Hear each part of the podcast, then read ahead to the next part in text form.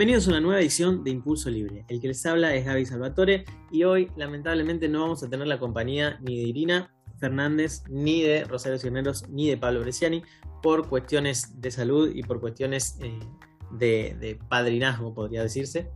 Así que, bueno, les cuento a los oyentes que eh, hace muy poquito eh, nos enteramos del traspaso de Messi del Barcelona al PSG. La verdad que este es un tema que a mí me, toca muy, muy adentro porque yo eh, soy muy fanático de Lionel Messi, muy fanático del Barcelona. Y la verdad que es una lástima que después de tantos años de, trabajo y de fútbol y, de premios y de, y de, copas no se haya podido mantener a Lionel dentro del Barcelona. Pero bueno, es una nueva oportunidad para él. Me parece que es, es muy justo para, para una persona que es uno de los mejores en el mundo y en la historia de lo que hace. Creo que, le den la oportunidad de que pueda seguir compitiendo al más alto nivel y por los más altos trofeos. Así que eh, esperamos que le vaya muy bien, por supuesto, en el Paris Saint Germain. Esperamos que, sea tan exitoso como fue en el Barcelona o incluso más. Y quería, quería comentarles también que mm, este país nos sigue dando una y otra vez material para cortar. Hace muy poquito nos enteramos de que, de que Alberto Fernández mientras nos ponía las, restricciones del disco, el ASPO y el, PASPO y todos esos DNU que sacó uno detrás del otro, él se tomaba la molestia de invitar a gente a, la, Quinta de Olivos para festejar cumpleaños, para reuniones que no nada tenían que ver con, la posición en la que está él como funcionario público, porque incluso podría haber hecho esas reuniones también eh, vía Zoom.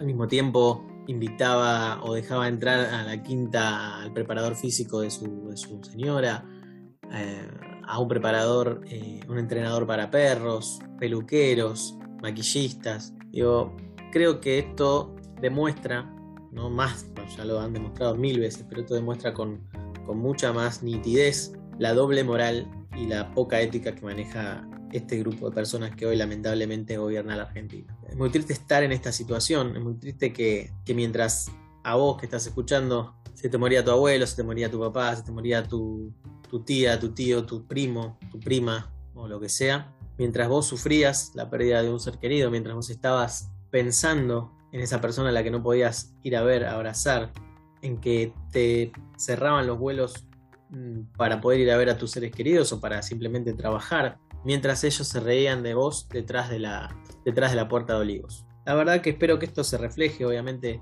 en las elecciones, que esto realmente sea considerado por, la gente que va a votar. Recordemos también que eh, es una época complicada, es una época difícil, venimos de, de varios, varios años en una situación cada vez peor. La verdad que hace 16 años para atrás, 2003 a hoy, un poco más, hemos tenido muy malos resultados como país, ¿no? No hablo, no hablo como, como sociedad, ¿no? Hemos tenido muy malos resultados. Y, el reflejo de esos resultados, por ejemplo, se puede ver en el índice de, pobreza que hay el día de hoy.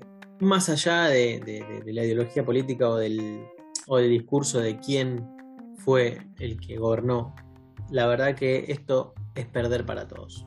Esto es igualmente, por más que haya sido Macri, Cristina, Néstor, Dualde, de la Rúa o quien sea, esto demuestra que la política que se viene, que se viene ejecutando desde hace 30 años a hoy no ha tenido buenos resultados. Yo espero realmente que esto, por supuesto, se vea reflejado en las elecciones y espero realmente que, podamos tener nuevos exponentes en la política. ¿Por qué digo nuevos exponentes? La, manera de pensar de, los políticos que tenemos hoy no es la manera que deberían pensar. Nosotros estamos, contamos con políticos que lo único que quieren es mantener el poder, disfrutar de los beneficios del poder y no les importa la gente que está debajo de ellos. Es decir, no les importas vos, no les importo yo, no les importa nuestro compañero, nadie. ¿Por qué? Porque lo único que quieren es perpetuarse en el poder. La realidad es que el poder es algo efímero, no, no, no tiene...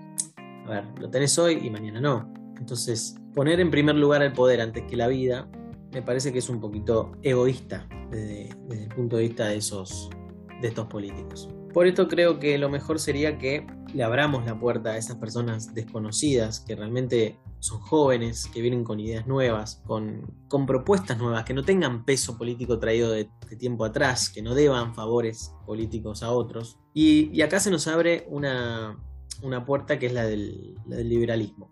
La verdad que obviamente mi, pensamiento es liberal, yo, yo soy liberal en, todas sus formas, comparto muchas de las visiones de, los liberales y, creo que hay mucha gente valiosa, mucha, mucha gente valiosa dentro de este, de este grupo de liberales.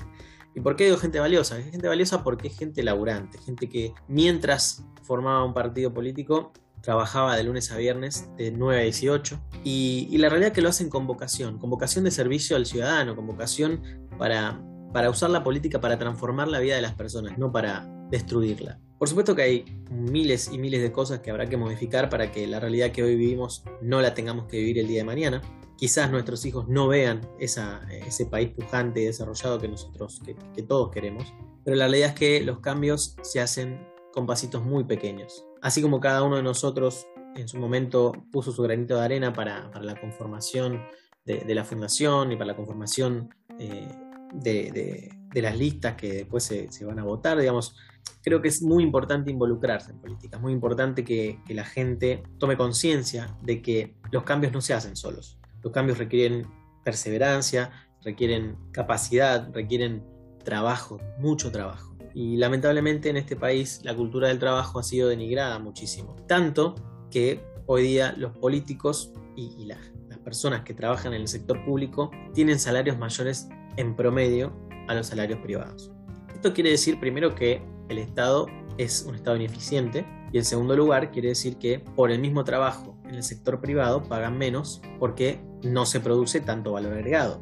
Esto quiere decir que tenemos una economía que realmente no produce nada extraordinario. Pero bueno, volviendo al tema de, que los cambios se hacen con pasitos muy pequeños, es importante destacar que hace muchos años que no se creaba un partido político nuevo. Hoy tenemos la suerte de tener un partido liberal como Republicanos Unidos, por lo menos en la capital federal y pronto en otras jurisdicciones, que tiene representantes que son realmente personas que mientras armaban esto, trabajaban de 9 a 18, como vos, como yo, como 6, 7 millones de argentinos que hoy día trabajan en el sector privado.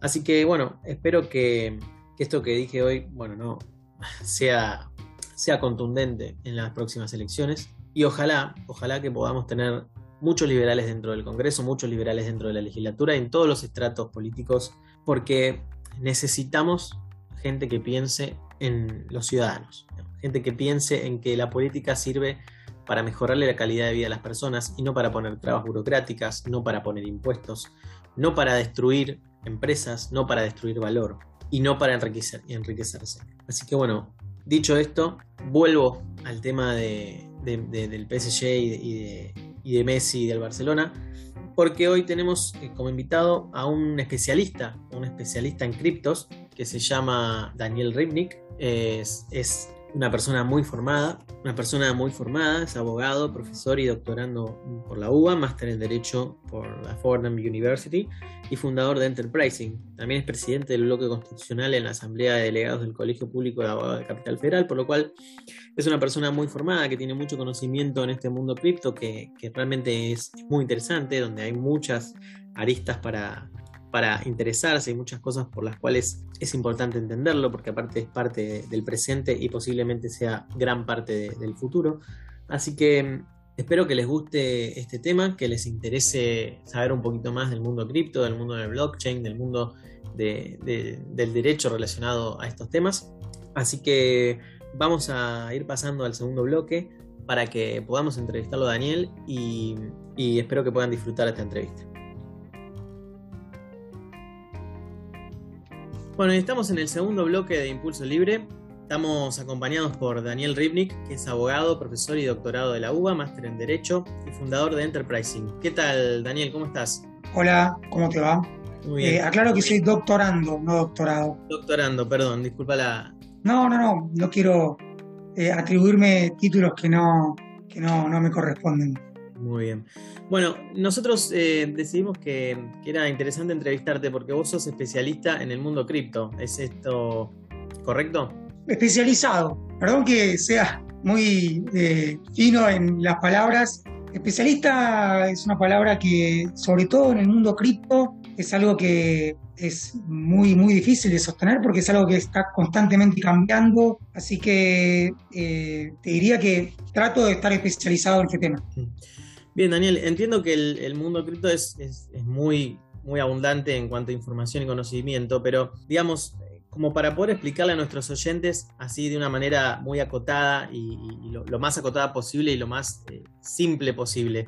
¿Qué significa el mundo cripto? ¿Qué, contiene? ¿Qué, herramientas existen en el mundo cripto? Bueno, vos sabés que el mundo cripto tiene mucho que ver con el nombre de tu programa, de tu podcast, Impulso Libre. Empieza como un impulso libre el mundo cripto, entre eh, bueno, personas que empiezan a intercambiar ideas en distintos eh, grupos de correo, hasta que en el 2008 se publica en una página eh, un paper por un tal Satoshi Nakamoto, que no se sabe quién es, supuestamente con el objetivo de generar la posibilidad de que la gente realice pagos por internet sin intermediarios. Y bueno, y un poco menos de tres meses después de publicar ese paper empieza a funcionar esta red eh, que es la red Bitcoin, que empieza siendo una red para enviar mensajes de manera eh, desintermediada. O sea, vos podías enviar un mensaje sin que tenga que pasar por un servidor central. Eh, directamente, como está la red en, descentralizada, no hay nadie que controle quién manda un mensaje, qué tipo de mensaje manda, el contenido, y esos mensajes están encriptados de manera tal de que solamente el mensaje lo puede recibir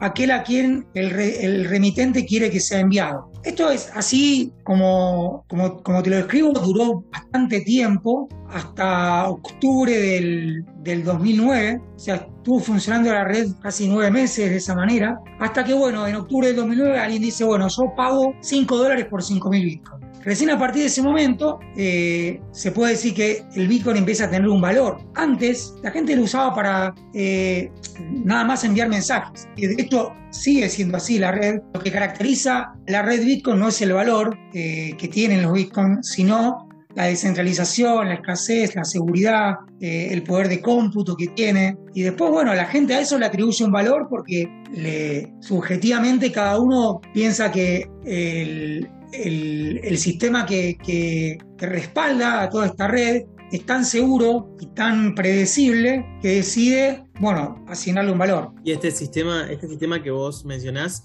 es el llamado blockchain o eso es otra cosa? La blockchain es una base de datos que está eh, en cada uno de estos servidores que está descentralizado, está una, réplica de la base de datos con toda la historia desde que, se, desde que entró en circulación los primeros 50 Bitcoin, que fueron el 3 de enero de 2009, toda la historia de todas las direcciones o claves públicas por las que fueron pasando todos los Bitcoin, cada transacción que alguien hace en la red eh, queda sentada en esa blockchain. Es una base de datos que es inmutable. ¿Qué quiere decir que es inmutable? Digamos, si vos, por ejemplo, eh, tenés un problema con un banco porque te cobraron un cargo de más, el banco puede hacer algo que se llama fecha valor, que es bueno, retrotraer la operación a eh, el momento en el que se produjo eh, el error o, el reclamo y modificar eh, los datos históricos. Con, con la blockchain de Bitcoin esto no puede pasar. Solamente se admiten altas en la base de datos. No se permiten ni modificaciones ni bajas. Una vez que un dato está cargado en la blockchain, ese dato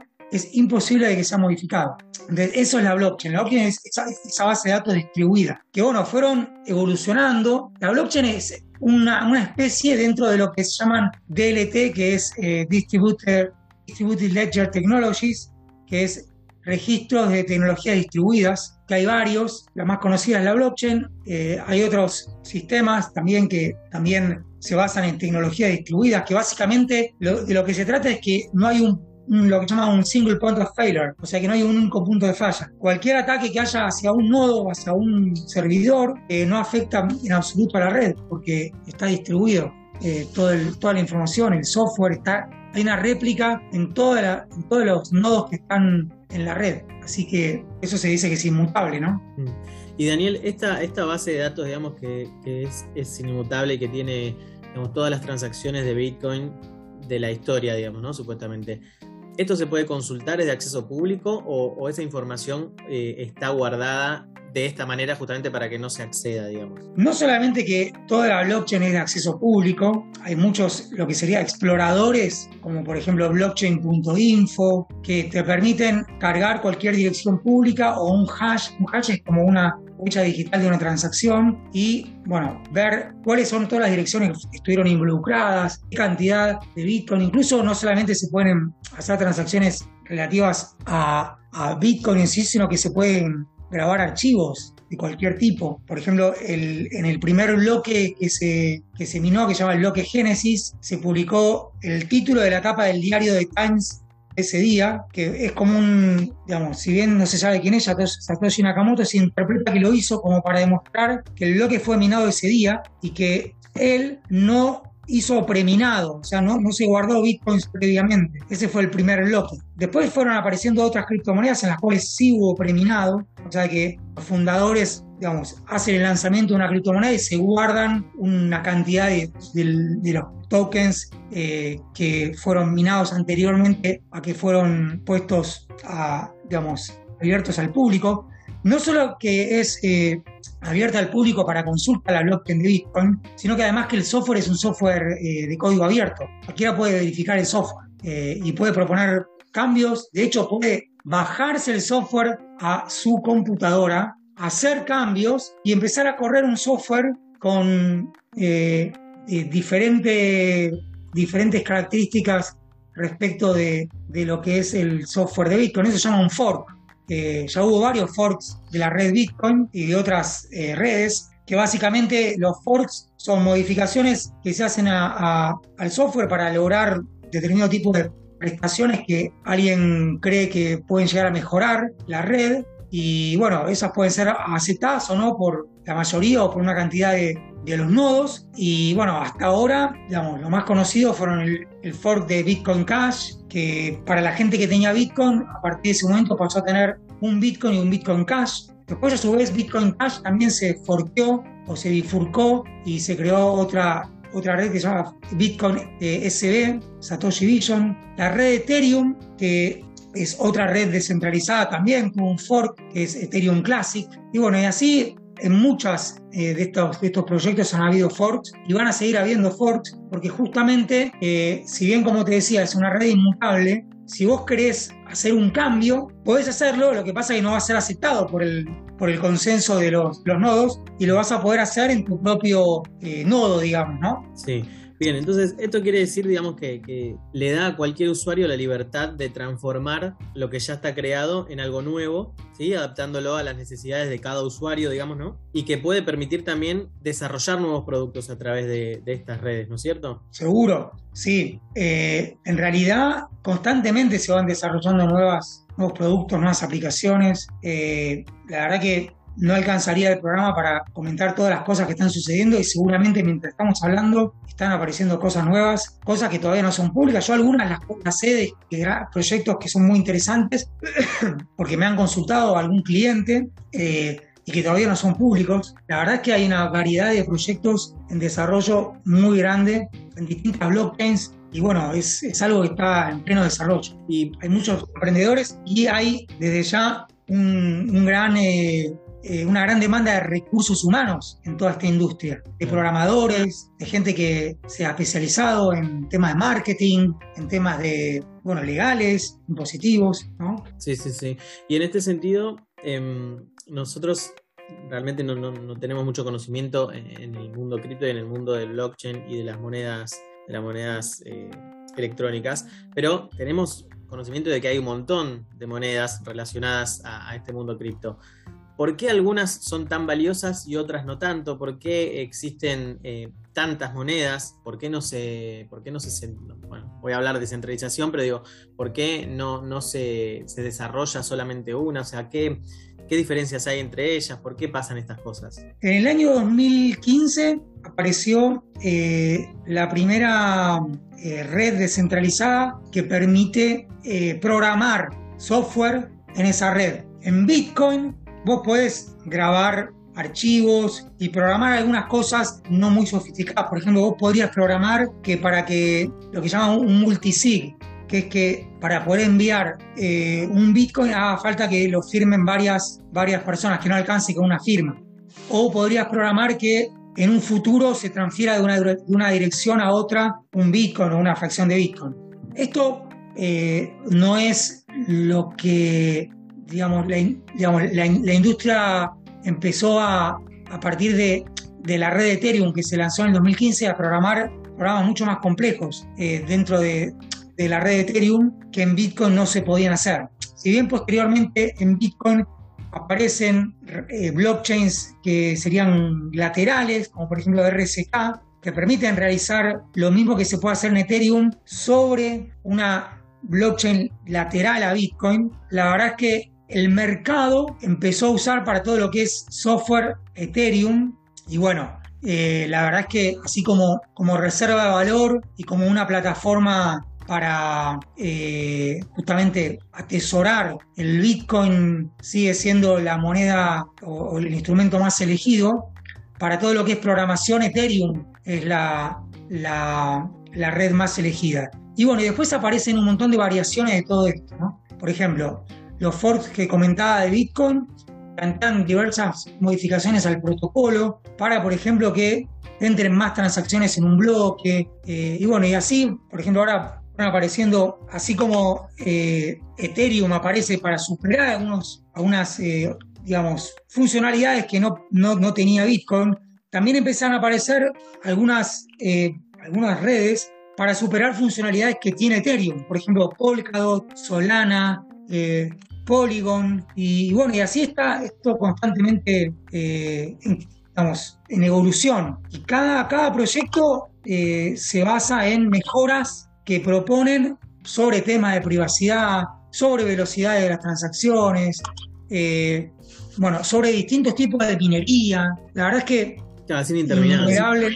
Eh, entiendo que es interminable, pero a ver, eh, también creo que esto es un beneficio para, digamos, de, alguna manera la humanidad, porque constantemente se están mejorando, digamos, proyectos, se están mejorando servicios, se están aplicando a por ahí cosas que hacemos hoy todos los días, no sé, como el ejemplo más básico es esto de la fintech, ¿no? que digamos hay muchas fintech que están relacionando su, software y su, y su, trabajo a través del uso de eh, eh, algunas partes de este blockchain. Es como que de alguna manera todo esto en definitiva está terminando de beneficiar a todo el mundo, a pesar de que son unas pocas las personas las que quizás están haciendo todas estas modificaciones. Quizás muchas no las vamos a conocer, muchas no las vamos a ver, pero evidentemente en alguna parte de, todos los procesos que nosotros tenemos diariamente con la tecnología, imagino que de a poquito se va adaptando todo esto a, las particularidades de, lo que vos comentabas. Y, y el uso, perdón. Sí, sí. El uso de la blockchain es transversal a todo tipo de industrias, de proyectos. Eh, la, blockchain, bueno, hay distintos tipos de blockchain. La idea de, una blockchain como la blockchain de Bitcoin es como, es como si fuera un escribano mundial, en el cual eh, hay un montón de computadoras que están dando fe de una verdad pública y mm. guardando esa verdad pública de una manera inmutable. A punto tal que, bueno, si, si lo que tenemos que analizar desde el punto de vista jurídico, mm. bueno, uno de los derechos que fue, la verdad que la Argentina es uno de los países en los que más se desarrolló todo este concepto del derecho a la verdad, ¿no? Eh, sobre todo con todo el tema delito de lesa humanidad, ¿no? Eh, es realmente un, gran avance en cuanto a, que este derecho a la verdad es un derecho que es imposible, es irrefutable en, una blockchain como la, blockchain de Bitcoin. Cualquier cosa que, se sube a la, blockchain de Bitcoin, ya está, quedó ahí.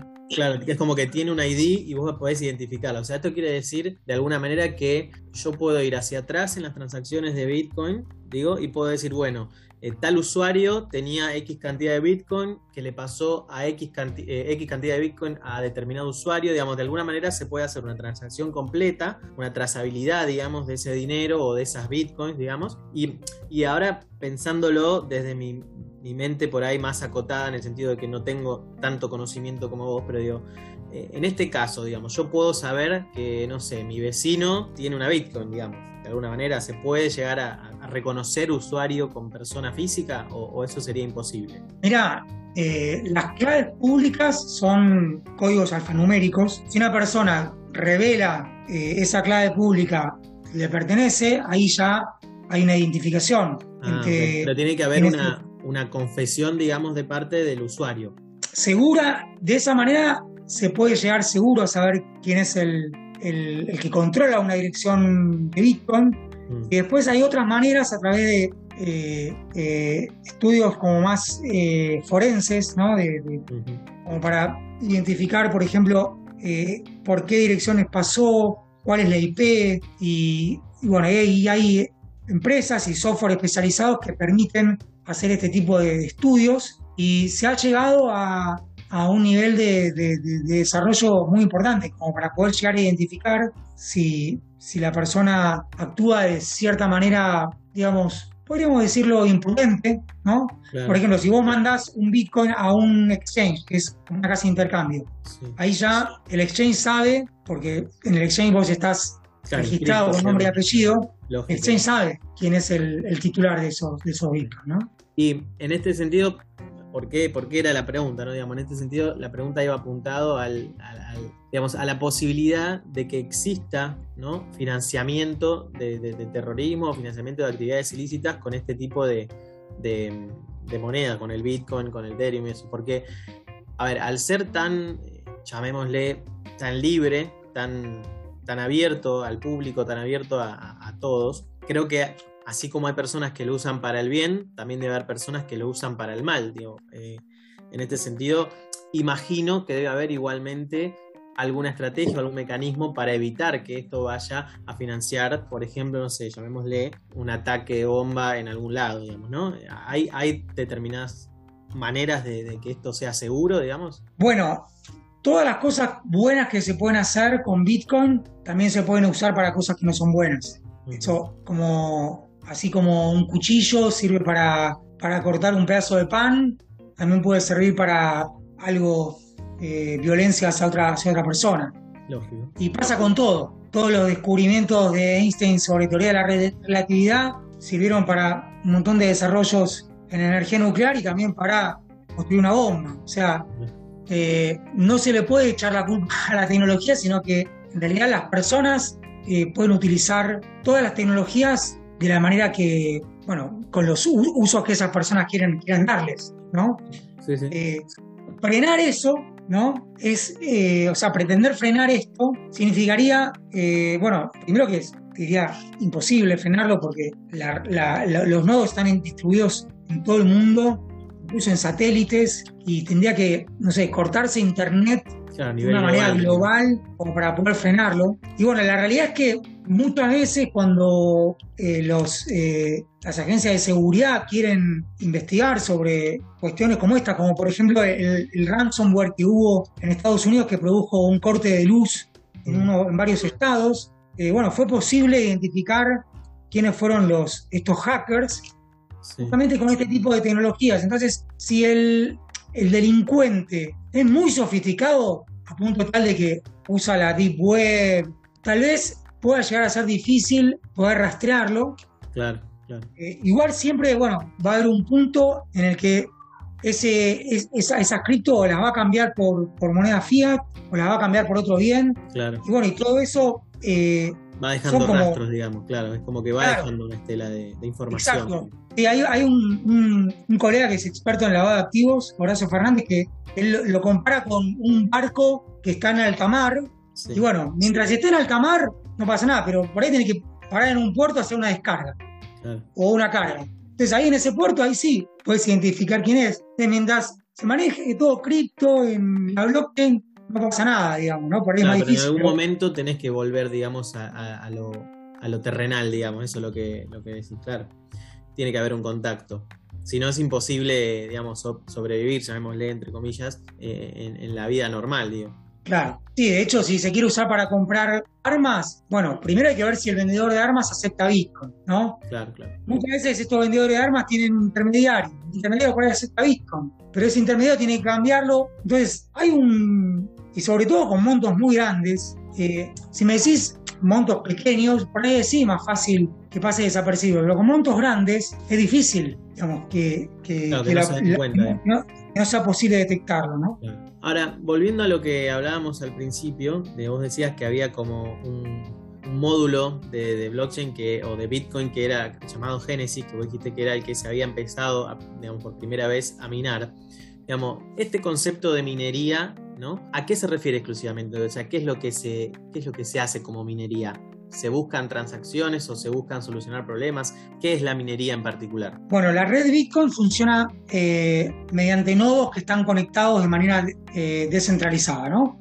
Vos podés conectarte y ser un nodo más. Hay dos tipos de nodos, nodo minero y nodo no minero. El nodo no minero es alguien que dice, bueno, yo quiero tener un nodo eh, que no lo voy a usar para minar, ahora voy a explicar qué es minar, sino que lo quiero usar para por ejemplo, un exchange puede tener uno o varios nodos para darle más velocidad a las transacciones tener un nodo propio, digamos, ¿no? Sí. O, por ejemplo, vos podés decir, bueno, pongo un nodo para, como algo altruista. Quiero eh, poner mi computadora al servicio de, la, red, Bitcoin.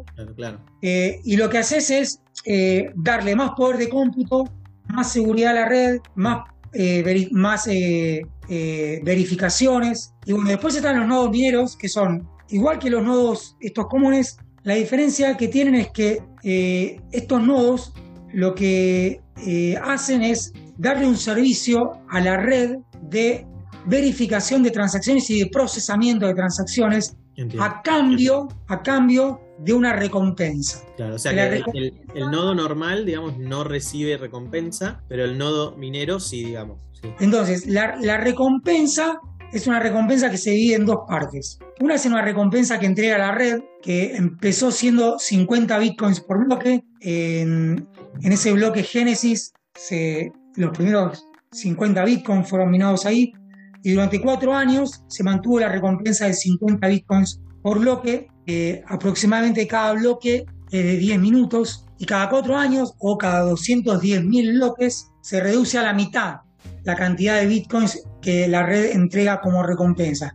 Esto ya está predeterminado en el software. Entonces empezó siendo 50 bitcoins, luego 25, luego 12,5 y ahora la recompensa que entrega la red es de 6,25 bitcoins por bloque. La otra parte de la recompensa está en lo que se llama fees o propinas que pagan las personas que envían transacciones o que envían mensajes a la red para que los mineros tengan un incentivo para procesarlas. Vos podías enviar una transacción sin pagar ningún tipo de propina o, fee a la, red. Bueno, probablemente ningún minero la procese y esa operación vuelva para atrás, digamos, ¿no? Entonces, el minero se lleva la recompensa que entrega la red, que eso ya está preestablecido en el software, más todas las propinas de la gente que hizo transacciones durante ese bloque. A veces las propinas para que una operación eh, se procese son más altas, a veces son más bajas, depende del grado de congestión de la red.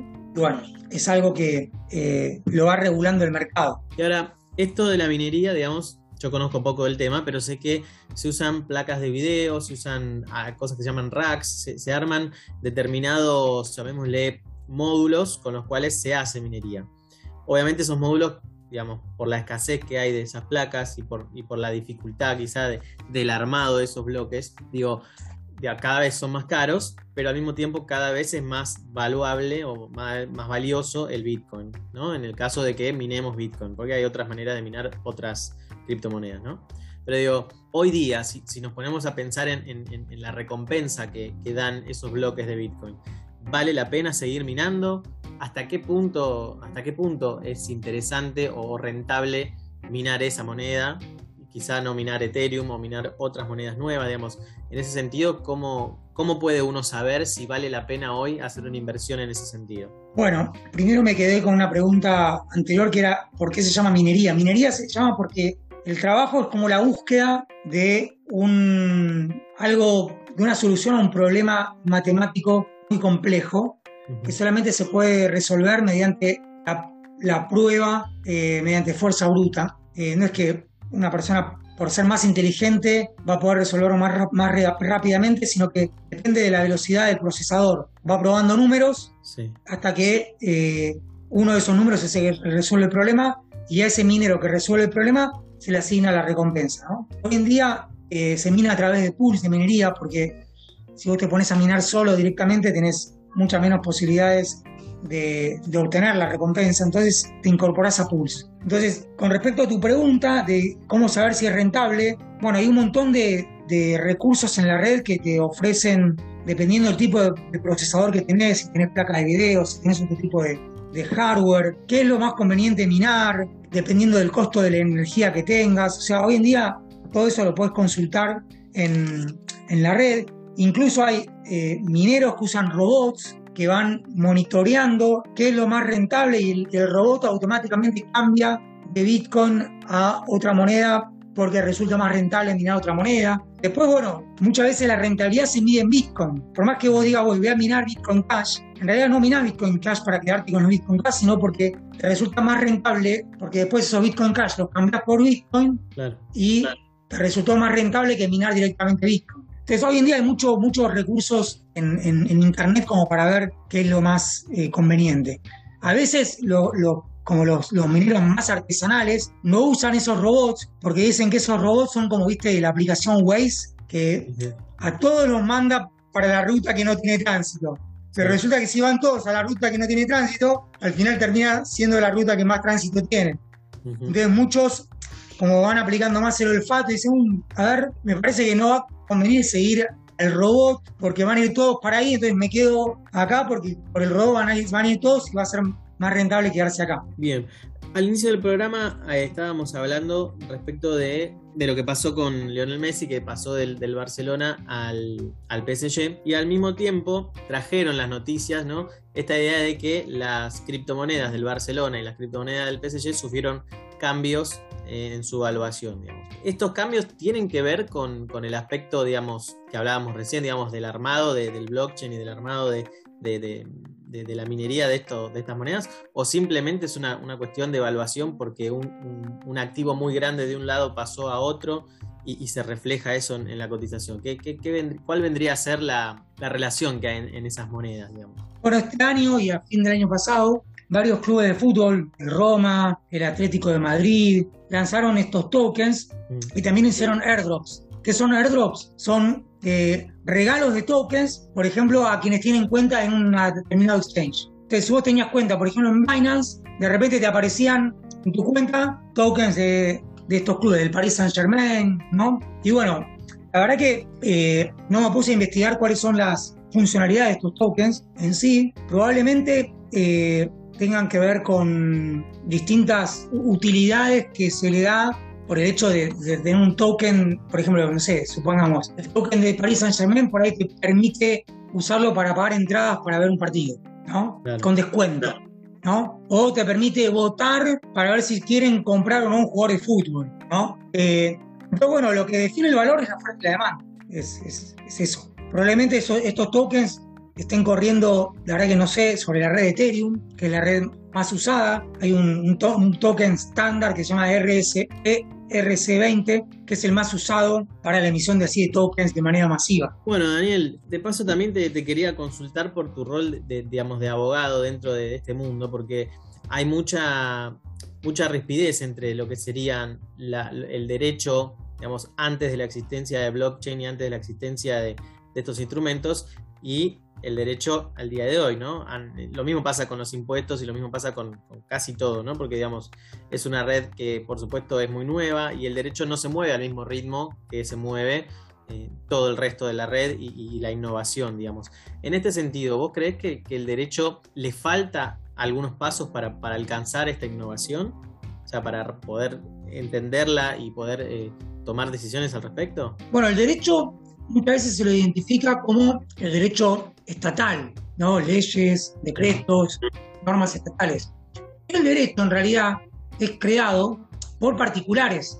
Los contratos son derecho, ¿sí? Eh, en realidad el derecho privado existe con anterioridad a que sea regulado. Por ejemplo, la lex mercatoria era un, un sistema jurídico que funcionaba entre los comerciantes sin que haya ningún tipo de regulación estatal. Y eso permite innovación, permite el desarrollo de, nuevos proyectos, de nuevas aplicaciones y de todo lo que vos mencionabas de que son beneficios para la humanidad. Y para todo eso, eh, en realidad no hace falta ninguna norma estatal. Las normas estatales, para lo único que tienen que existir, es para señalar aquello que es disvalioso. Por ejemplo, si alguien quiere, por ejemplo, hacer una blockchain para compartir fotos de actividades de, pedofilia, bueno, hay un código penal que dice que se va a tratar de investigar quiénes son los responsables. Mm. Después, la verdad es que no tiene, el derecho no tiene sentido si es para señalar aquello que, que está bien. Para lo único que sirve el derecho estatal es para decir, acá no, ¿ok? Mm. Y todo lo que existía que estaba mal antes de que exista Bitcoin y blockchain, ya existía, no empezaron a aparecer nuevas cosas malas a partir de la existencia de Bitcoin. Entonces, tenés el delito de estafa. Bueno, el delito de estafa existe de antes que exista, por ahí hay que hacer una modificación para que no quede como atípico el delito. esa era la, eso apuntaba mi pregunta. A una cuestión muy, muy pequeña, por ejemplo, eh, hubo un fallo de alguien que se apropió de Ethereum, ¿no? Ilegítimamente.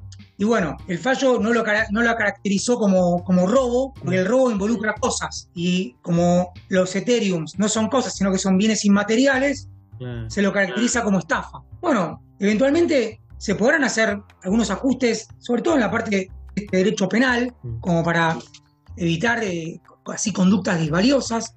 Igual creo que el derecho penal como, como está, digamos, está hay, exceso de, de, delitos. Creo que tanto los, los llamados crímenes sin víctima, ¿no? Que son aquellos delitos que en la mayor, por ejemplo, en Estados Unidos, en muchos países del mundo, eh, la mayor parte de la, gente que está en prisiones por este tipo de crímenes son crímenes que no tienen una víctima concreta. Por ejemplo, eh, el delito de, venta de estupefacientes, ¿no? Eh, es un delito si es una, un comercio entre adultos eh, no hay víctima, porque la persona que adquirió los estupefacientes es un adulto y la persona que lo vendió también. Entonces, ¿quién es, quién es la víctima de ese? Y bueno, ese, ese delito, bueno, en Argentina tenemos todos los, delitos cambiarios, delitos de lavado de activos, una cantidad de delitos que ocupan un montón de espacio en la normativa y en realidad al final hacen que los penalistas se concentren en esos delitos y no en los delitos que afectan la vida, la propiedad, la libertad de la gente, que son aquellos en los cuales el Código Penal sí tiene que ser muy fino, como para poder marcar claramente cuáles son las conductas valiosas y que los juzgados se puedan enfocar en ese tipo de delitos. Sí, en realidad también te lo preguntaba por el tema este que hablamos antes de la descentralización, porque ahora quizás es muy difícil encauzar, ¿no? Digamos, decir, bueno, este delito se cometió en tal lugar.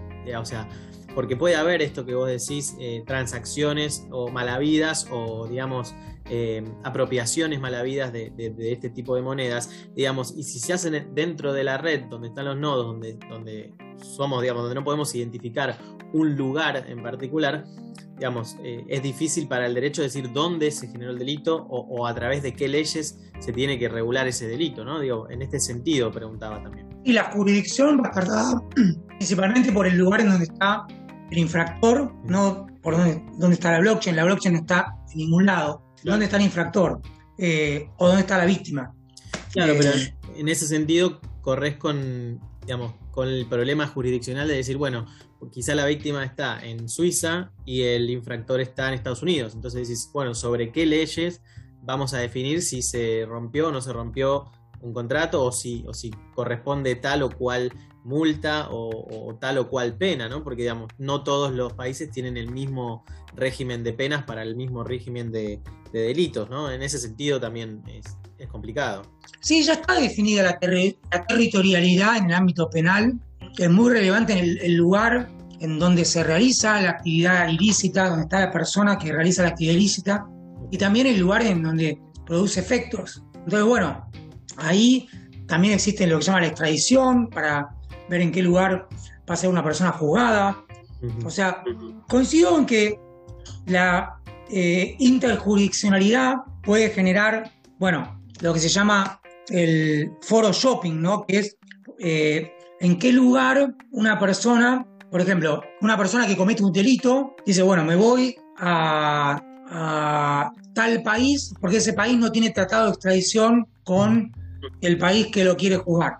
Entonces ahí esa persona, igual esto existe desde antes de que exista esta tecnología, estos temas jurisdiccionales, y bueno, esto lo que hace es, bueno, agregar más eh, riqueza en los factores a tener en cuenta, en los hechos, y sí, en, los casos de delitos en los cuales hay víctimas, creo que el derecho penal tiene que desarrollar bien detalladamente cuáles son las conductas típicas para que exista una regla clara, un, régimen sancionatorio claro. Bueno, Daniel, estamos llegando más a la parte final de la entrevista y siempre nosotros lo que tratamos de, lograr es que los oyentes se vayan con, información y con, y con, más preguntas, porque el día de mañana quizá pueden interesarse en estos temas.